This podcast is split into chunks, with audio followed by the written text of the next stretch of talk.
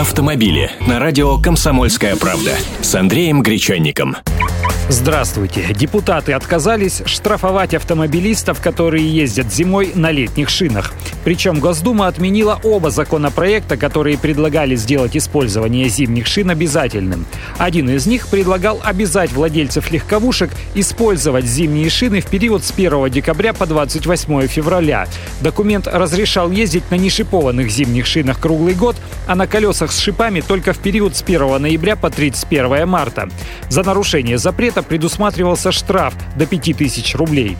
Другой законопроект предлагал установить обязательное использование зимних шин, но передавать право устанавливать свои сроки разным субъектам федерации в зависимости от климатических условий. Штраф до 2000 рублей. Так вот, оба законопроекта были отклонены. Причина простая. Новый технический регламент Таможенного союза, вступающий в Россию в силу с 1 января 2015 года, уже запрещает эксплуатацию машин без зимней резины в период с декабря по февраль.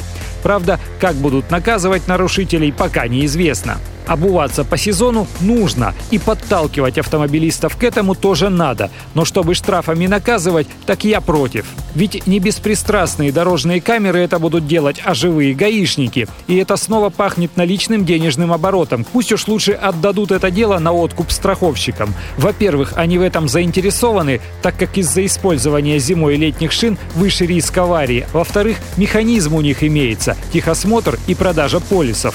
Пусть сделают повышенный коэффициент для тех, кто не переобувается. Все нарушители от этого не поумнеют, но кого-то к правильным действиям это подтолкнет. И злоупотреблений на дорогах будет меньше. Автомобили с Андреем Гречанником.